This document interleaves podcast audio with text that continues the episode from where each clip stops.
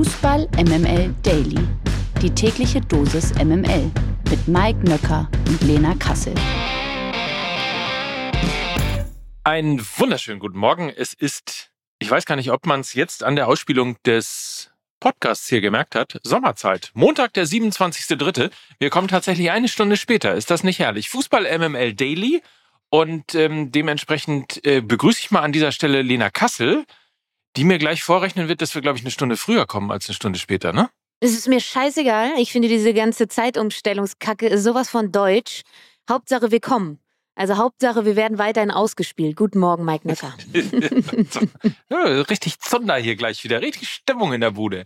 Herrlich. Ja, schön, ne? Also ich habe auch ein Learning aus den letzten zwei, drei Tagen, um mein Aggressionslevel ein bisschen zu dosieren. Sollte ich nicht bei zwei aufeinanderfolgenden Tagen einmal Kritik an FC Bayern auf Twitter äußern und auf gar keinen Fall etwas über den Frauenfußball posten. Das ist ein Learning, was ich aus diesem Wochenende gezogen habe. Äh, verzeih mir bitte mein, mein Aggressionslevel. Ist äh, vielleicht nicht eines Montags zuträglich. Hast du vollkommen recht. Wie kommst du denn aber auch auf die absurde Idee, sowas zu tun? Ja, hinterher ist man immer schlauer, ne? Mann, Mann, Mann, Mann, Mann. Naja, dann starten wir jetzt mal hinein. Es ist ja immer noch Länderspielpause und trotzdem passiert so viel. Deswegen hinein und volle Fahrt in eine neue Woche. Das Topspiel der Woche.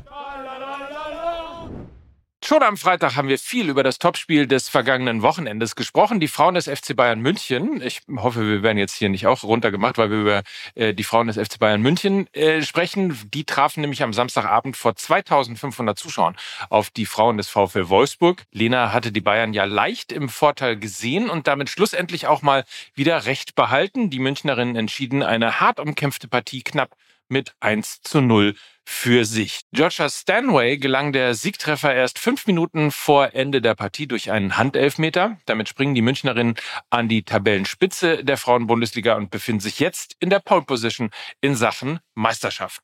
Und war es unterm Strich, Lena, ein verdienter Sieg der Bayern und ist die Meisterschaft damit schon entschieden? Ob die Meisterschaft damit schon entschieden ist, weiß ich nicht, aber es war auf jeden Fall ein verdienter Sieg der Münchnerinnen für mich, weil sie den besseren Matchplan hatten, aggressiver waren, die negativen Phasen auch ausgehalten haben und gerade in der ersten Halbzeit auch unfassbar viele Chancen auf die Führung hatten. Beste Spielerin der Wölfinnen stand im Tor und das sagt ja dann auch immer einiges aus. Das war Merle Froms, vereitelte mehrere klare Torchancen und kein Wunder, dass sie dann auch erst nach einem Elfmeter durch die Münchnerin Georgia Stanway überwunden werden konnte. Wirklich eine fantastische Partie von der Gegnerin gegnerischen Torhüterin. Äh, zweite Halbzeit haben die Wölfinnen dann umgestellt auf ein 4-4-2, weil sie einfach offensiver, ein bisschen gefährlicher werden wollten, haben dann auch offensiver gewechselt, also eine offensive Außenverteidigerin reingebracht mit Lynn Wilms und äh, Kathi Henrich, die eigentlich Innenverteidigerin ist, von rechts wieder nach innen befördert, mussten auch ein bisschen offensiver sein, weil das in der ersten Halbzeit wirklich sehr, sehr wenig war. Und da muss sich Tommy Stroth, also der Trainer vom VfL Wolfsburg, auch ein bisschen den Vorwurf gefallen lassen, dass er zu risikoarm aufgestellt hat, zu zaghaft zu devot. Von der besten Offensive der Liga habe ich am Samstagabend wenig gesehen. Er hat die defensivere Startaufstellung gewählt. Das war gegen PSG auch schon so. Hat Tabea Wasmut, Lynn Wilms und Jule Brandt alle erstmal auf der Bank gelassen. Und das war dann unterm Strich einfach zu wenig, wenn du nur eine gute Halbzeit gegen die Bayern spielst. Dann gewinnst du das Spiel eben nicht. Das hatte auch auf der anderen Seite in der zweiten Halbzeit mit den nachlassenden Kräften von Bayern München zu tun. Die haben in der ersten Halbzeit ein extremes Pressing gespielt über den ganzen Platz. Aggressiv draufgegangen, haben das Zentrum rund um Lena Oberdorf, die ja so ein bisschen das Prunkstück ist, bei den Wölfinnen zugemacht, haben den Ball immer wieder auf die Außen gelenkt und haben da zugeschlagen. Das war richtig, richtig clever. Bemerkenswert für mich auch, dass sie weiterhin ohne Gegentor äh, sind. Äh, jetzt schon seit sieben Partien kein Gegentor. Und das gegen die ja eigentlich beste Offensive der Liga vom VfL Wolfsburg. Das ist schon sehr, sehr beeindruckend. Äh, Coach Alexander Strauß hat aus den Münchnerinnen einen Titelkandidaten gemacht. Prunkstück Defensive Stabilität, Georgia Stanway und Satrazil auf der Doppelsechs und das äh, Innenverteidigerinnen-Duo Kuma Gai und Vigos Dottir, das ist eine richtig starke Achse, die sie da gebaut haben. Und ihr kennt das ja, Offensive gewinnt Spiele, Defensive gewinnt Titel und das kann in diesem Jahr bei den Bayern-Frauen echt der Fall sein. Übrigens, vielleicht weiß ich jetzt gar nicht so, ob es relevant ist, aber Lea Schüller hat es als erste Fußballerin aufs Cover der Vogue geschafft. Also auch daran. Voll relevant. Voll relevant. Ja, ne? voll relevant. Also insofern, ja, ich wusste nicht, ob ich mich damit reintrauen darf in diese äh, kleine feine Sendung hier, aber ich finde das auch relevant und äh, einmal mehr ein Zeichen dafür, dass ähm, der Fußball der Frauen immer attraktiver wird. Und damit meine ich jetzt nicht äh, modisch, sondern überhaupt im allgemeinen Interesse. Ja, und wenn du mir diesen Ausflug äh, kurz noch erlauben darfst, wenn du Lea Schüller als erste Profifußballerin auf der Vogue angesprochen hast. Äh, ich habe mich tierisch über die nicht existierende Halbzeitanalyse äh, geärgert. Sie haben lieber dann äh, dritte Liga und nochmal die Nagelsmann- oder Tuchel-PK gezeigt in der ARD. Frauenfußball braucht Kontext. Und genau so das, was du gerade gesagt hast. Lea Schüller auf dem Vogue-Cover. Man hätte ein schönes Matzstück daraus machen können in der Halbzeit. Das fehlt mir einfach. Und äh, deshalb ist es komplett richtig, dass du solche Kontexte schaffst, Mike, wie du es gerade gemacht hast. Herausragend. So kann man den Frauenfußball eben dann auch in den Fokus rücken. Finde ich richtig gut. Äh, ich bin jetzt, jetzt bin ich sprachlos. Vielen Dank. Gerne. Der Blick aufs Nationalteam. Ich sammle mich aber schnell wieder und verweise darauf, dass die deutsche Nationalmannschaft mit einem Sieg ins Kalenderjahr 2023 gestartet ist. In einem Freundschaftsspiel gegen Peru setzte sich die DFB-Auswahl mit 2 zu 0 in Mainz durch. Beide Treffer gelangen hier steht zwar fast noch, also hier steht Sturmhoffnung im Manuskript. Ich möchte fast sagen, unserem neuen Sturmjuwel Niklas Füllkrug mit 65 Prozent Ballbesitz und 17 zu 2 Abschüssen war der Sieg ein hochverdienter der auch höher hätte ausfallen können. Dennoch sahen die Zuschauer in Mainz zwar unterschiedliche Halbzeiten. In Abschnitt 1 war die deutsche Mannschaft hoch überlegen und hatte viel Zug zum Tor. In der zweiten Hälfte wechselte die Nationalelf etwas in den Schongang. So, und dann ist auch noch ein neues System ausprobiert worden von Hansi Flick, nämlich 4-2-2-2. Und äh, dementsprechend natürlich die Frage an Lena, ob das überhaupt zur Nationalmannschaft passt. Ich finde, das äh, System passt sehr, sehr gut zur Nationalmannschaft, weil du das Zentrum nicht mit zwei Flügelspielern, sondern eher mit zwei Achtern besetzt hast. Das macht Sinn, weil du mit Harvards, Würz, Götze viele Spieler hast, die sich gerne in diesen Halbräumen aufhalten und du nur wenige klare Flügelspieler im Kader hast. Die Außenverteidiger deshalb nahezu alleine auf dem Flügel äh, sind, haben also nicht nur defensive Aufgaben, sondern gerade auch offensive Aufgaben und müssen immer wieder Flanken initiieren. Das passt wiederum sehr gut zu David Raum und Marius Wolf, die ja auch gestartet haben. Sie agieren ja eigentlich wie so zwei Schienenspieler und äh, das macht sehr viel Sinn für mich, wenn du keine klassischen Außenverteidiger auch eigentlich hast in Deutschland, sondern eher Außenverteidiger hast, die sehr, sehr offensiv denkend auch sind. Und es war generell so ein bisschen Pärchentanz beim DFB für mich, wenn man die Startaufstellung anguckt. Mir ist da so ein bisschen was aufgefallen, weil ich auch mal einen ganz interessanten Talk mit Taifun Korkut damals bei Hertha BSC noch über sogenannte Pärchenbildung auf dem Platz geführt habe. Und vorne hattest du ja die zwei Spitzen als unterschiedliches Paar, weil äh, Timo Werner Tempo hat und Niklas Füllkrug Kopfballstärke und Wucht mitbringt. Also zwei Spieler, die sich da vorne ergänzen. Das gleiche gilt für die beiden Achter. Florian Wirz kannst du flach anspielen. Kai Havertz kannst du hoch anspielen. Ist ja auch sehr kopfballstark. Also auch hier hast du ein Pärchen, was unterschiedliche Stärken hat. Kommen wir zur Doppelsechs.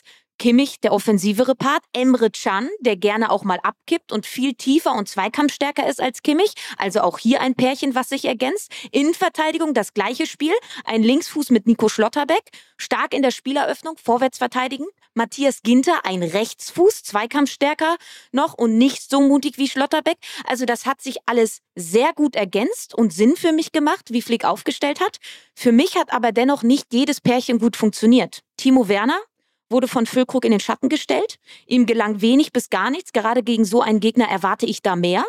Füllkrug hat nicht von Werner profitiert, sondern von den offensiven Außenverteidigern, allen voran von Marius Wolf. So ist ja dann auch das 2 zu 0 entstanden. Ein Stürmer braucht Freund, einen Freund auf den Außen. Das hatte er endlich.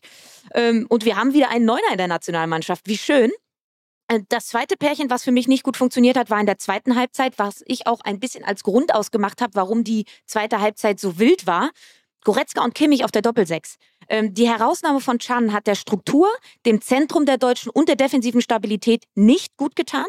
Goretzka und Kimmich sind beide leider zu offensiv. Kein passendes Pärchen für mich aktuell, weil sie sich nicht ergänzen. Was mir noch aufgefallen ist, im eigenen Ballbesitz wurde oft mit einer Dreierkette aufgebaut, auch weil Chan, und das haben wir hier auch schon mal angesprochen, äh, Mike, beim BVB sich ja auch immer abkippen lässt, also zwischen die beiden Innenverteidiger positioniert. Das hat er dort auch gemacht. Beim BVB ist das Zentrum dann nicht mehr dicht gewesen. Bei der Nationalmannschaft ist es anders, weil Havertz, Werner und auch Würz sich immer wieder tiefer fallen gelassen haben und so das Zentrum bei Kimmich immer noch kompakt war. Das hat mir gut gefallen.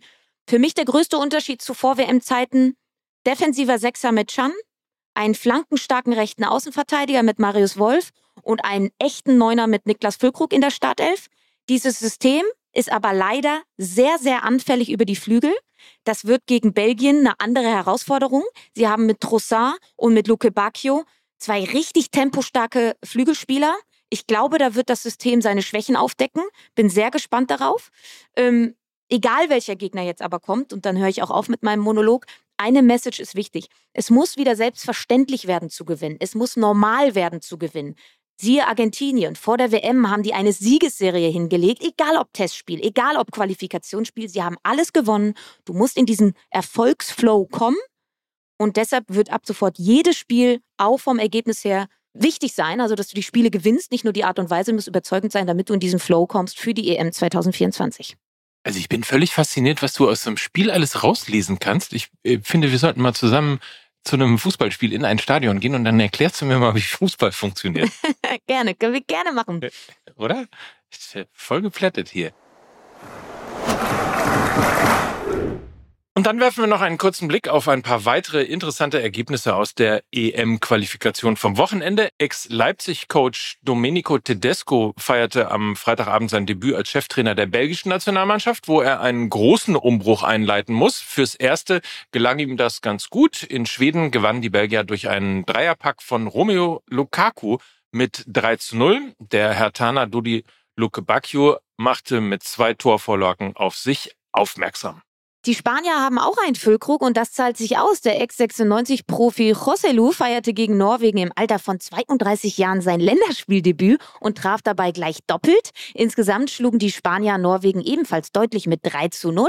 Überraschend deutlich hingegen schlugen die Franzosen am Freitagabend die niederländische Nationalmannschaft. Mit 4 zu 0 fegte die Equipe Tricolore die Elftal aus dem Stade de France. Nach nur 20 Minuten lagen die Franzosen bereits mit 3 zu 0 in Front. Neukapitän Kylian Mbappé gelang ein Doppelpack. Auch Antoine Griezmann und Dayo Upamecano trugen sich in die Torschützenliste ein. Weiber, immer Weiber. Bleiben wir doch kurz beim Thema Nationalmannschaft. Der Deutsche Fußballbund hat bekannt gegeben, dass sich Deutschland als Austragungsort für die Frauenweltmeisterschaft 2027 beworben hat. Der DFB bewirbt sich gemeinsam mit den Nationalverbänden aus Belgien und den Niederlanden für eine Trio-WM quasi. Schon seit 2020 sollen sich die drei Verbände auf eine gemeinsame Bewerbung vorbereitet haben. Die Bewerbungsfrist läuft übrigens Ende diesen Jahres aus. Eine finale Entscheidung soll dann im Mai 2024 bekannt gegeben werden. Die größten Konkurrenten für die Austragung der WM sollen Südafrika und Brasilien sein. Uli Hoeneß gefällt das. Das ist eine Sauerei.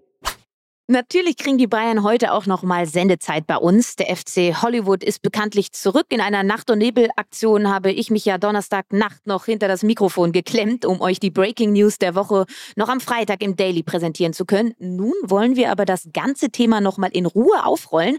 Also Fakten auf den Tisch. Die Bayern haben sich von Julian Nagelsmann getrennt und kurze Zeit später Thomas Tuchel als neuen Cheftrainer vorgestellt. Die Gründe für die Nagelsmann-Trennung seien laut Sportdirektor Hassan Salihamidzic allen voran fehlende Konstanz und ausbleibende Ergebnisse gewesen. Doch auch die Kabine soll Nagelsmann nicht mehr zwingend auf seiner Seite gehabt haben. Auch dieses Thema sorgte für Unruhe. Josua Kimmich fand nach dem Spiel gegen Peru dazu deutliche Worte. Hören wir mal rein. Nee, das würde ich nicht sagen. Also ich glaube, die Gründe sind, dass wir zu wenig Spiele gewonnen haben, dass wir nicht erfolgreich genug waren. Ähm, natürlich sind wir in allen Wettbewerben mit drin. Ähm, Trotzdem hat man gesehen, dass wir gerade in der Bundesliga nicht so souverän agiert haben. Da haben wir von zehn Spielen, glaube ich, nur fünf gewonnen. Aber ich kann äh, sagen, dass der Trainer nicht die Kabine verloren hat. Ja, ich habe schon ein paar Trainerwechsel mitgemacht. Und es war jetzt nicht so, dass sich das äh, intern innerhalb der Kabine irgendwie angedeutet hat, weil die Spieler irgendwie unzufrieden waren. Kimmich und auch Nationalmannschaftskollege Goretzka widersprechen ihrem Sportdirektor also zumindest in Teilen. Aber wir wollen natürlich auch nochmal über Thomas Tuchel sprechen. Sky Sport nannte zwei primäre Gründe dafür, warum sich die Bayern für Tuchel entschieden. Einerseits seien die Bayern-Bosse sehr große Fans von Tuchels Idee, Fußball spielen zu lassen. Andererseits erhofft sich der FC Bayern, dass Tuchel durch seine bisherige Erfahrung noch besser mit Stars und der Kabine umgehen kann. Auf einer Pressekonferenz als Bayern-Trainer, oder seiner besser gesagt, sagte Tuchel selbst, ich glaube, dass es eine Ehre und eine Auszeichnung ist, von Bayern München gefragt zu werden. Für mich ist es übrigens eine sehr große Ehre, äh, Lena Kassel zu fragen, wie groß das Risiko ist, dass der FC Bayern mit dieser sportlichen Entscheidung eingeht und wie sinnig diese Entscheidung eigentlich ist. Hassen Kassel.